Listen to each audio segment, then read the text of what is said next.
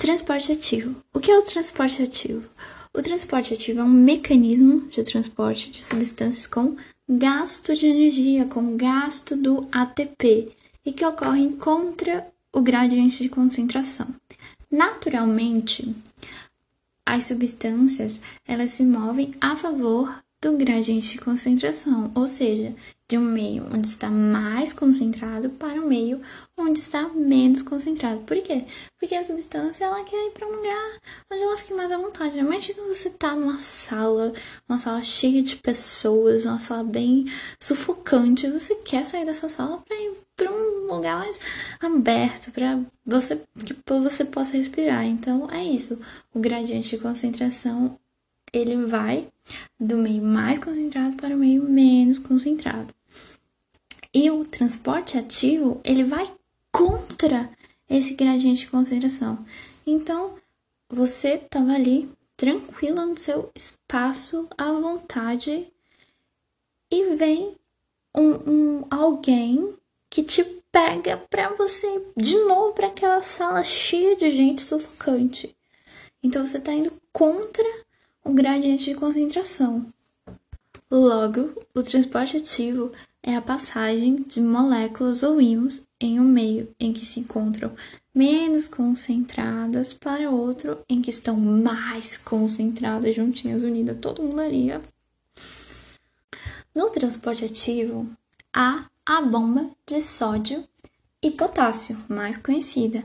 Entretanto, porém, contudo, todavia, além desse, existe a bomba de cálcio, relacionado, por exemplo, à contração muscular, a bomba de iodo para tireoide, favorecendo a produção de hormônios. Mas a bomba de sódio e potássio é a mais conhecida e importante. O transporte ativo pode ser subdividido em dois processos: o transporte ativo primário e o transporte ativo secundário. Tá, mas como é que isso funciona? O transporte ativo primário é aquele que usa o ATP, e o transporte ativo secundário é aquele que pega carona no primário. Então é assim, um vai morro acima fazendo um esforço e o outro vai morro abaixo com toda a calma, paciência e energia do mundo que não vai precisar usar, porque já veio do outro, para acontecer. Então, o transporte ativo, ele faz muito esforço, ele está subindo um morro, e o transporte ativo secundário, transporte ativo primário, ele faz muito esforço, ele vai morro acima. O transporte ativo secundário, ele vai morro abaixo, porque ele já utiliza o esforço do transporte ativo primário. Sobre o transporte ativo primário, a conhecida bomba de sódio e potássio. Nas células, o íon sódio Na+, é mais concentrado no meio extracelular, lá fora, extra-exterior. E o íon potássio no meio intracelular, no interior da célula. Mesmo estando sujeitos ao mecanismo de transporte ativo, com a favor do gradiente de concentração, que tendem a igualar as concentrações por terem aquela permeabilidade da membrana na membrana. Um mecanismo ativo de bombas permite a manutenção das concentrações diferenciais para esses íons. Logo, o mecanismo de bombas é realizado por uma permease ativa ou ATPase, que transporta três íons de sódio de dentro da célula para fora e dois potássios de fora para dentro. Então, aqui está o processo da bomba de sódio e potássio, bem simples. Está lá a membrana, a célula, o meio extracelular e o meio intracelular. Existe uma proteína que vai realizar esse transporte é uma permease ativa, ou também chamada de atepase, ou seja, a célula tá lá a membrana da célula, o meio intracelular tende a estar mais negativo e o meio extracelular tende a estar mais positivo. E isso acontece porque a célula tem que se encontrar em um potencial de repouso. Então, vai vir essa proteína que ela existe, que ela está lá na membrana plasmática, e ela vai pegar os essa proteína que se chama permease ativa ou ATPase, ela vai pegar, ela vai transportar, ela vai pegar, pegou três íons de sódio, três íonzinhos lindos, maravilhosos de sódio que estão dentro da célula, lá dentro, para jogar o puff para fora. E dois, dois potássios de fora, que estão lá fora, para dentro, para dentro.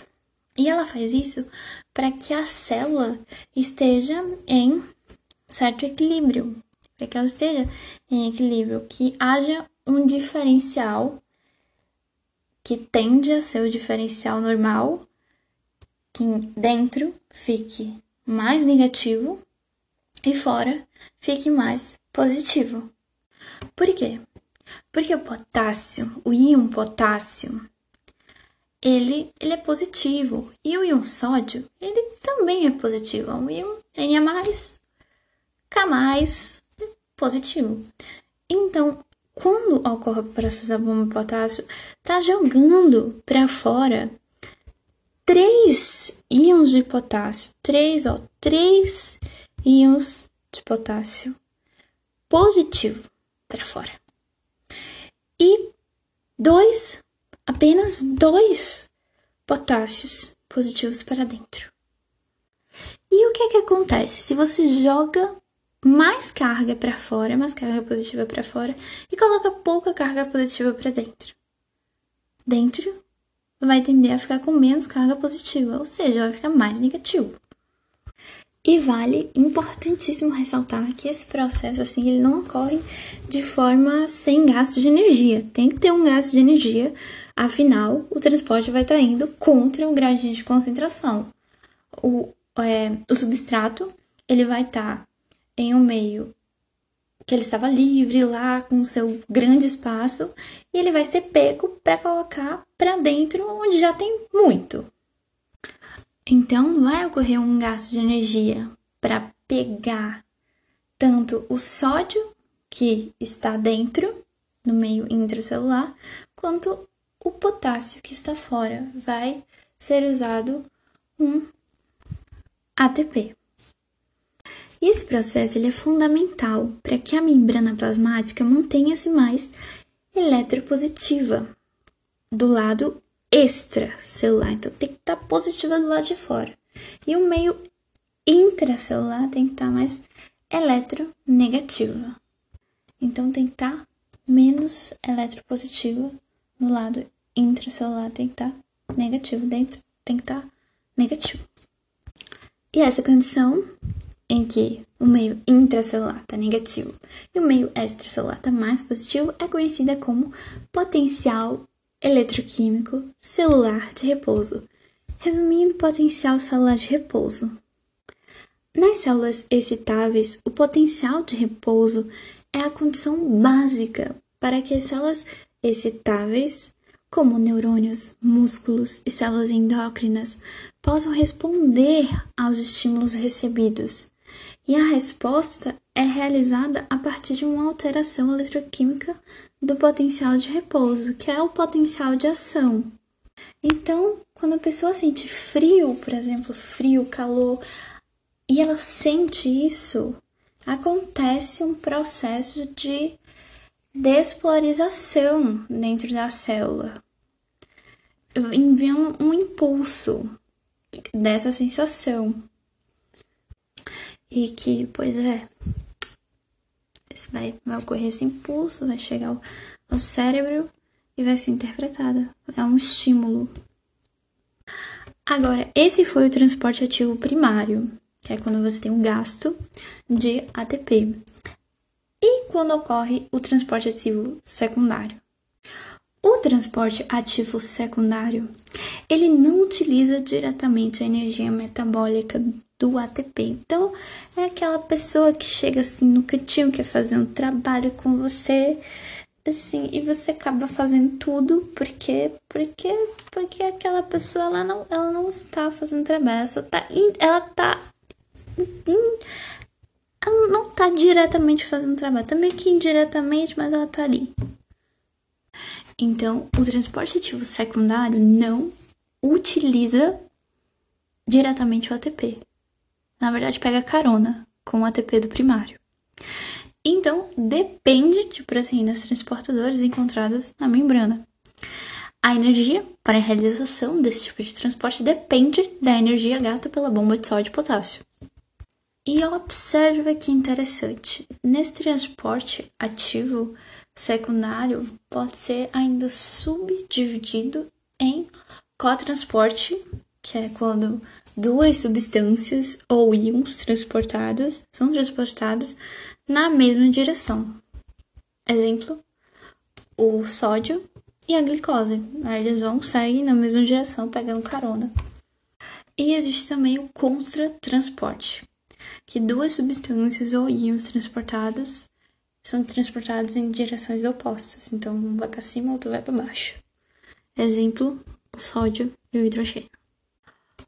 Quando, nesse caso, né, do contratransporte, dois substratos movem-se em direções opostas, o processo ele é denominado antiporte, porque está indo em direção oposta os dois.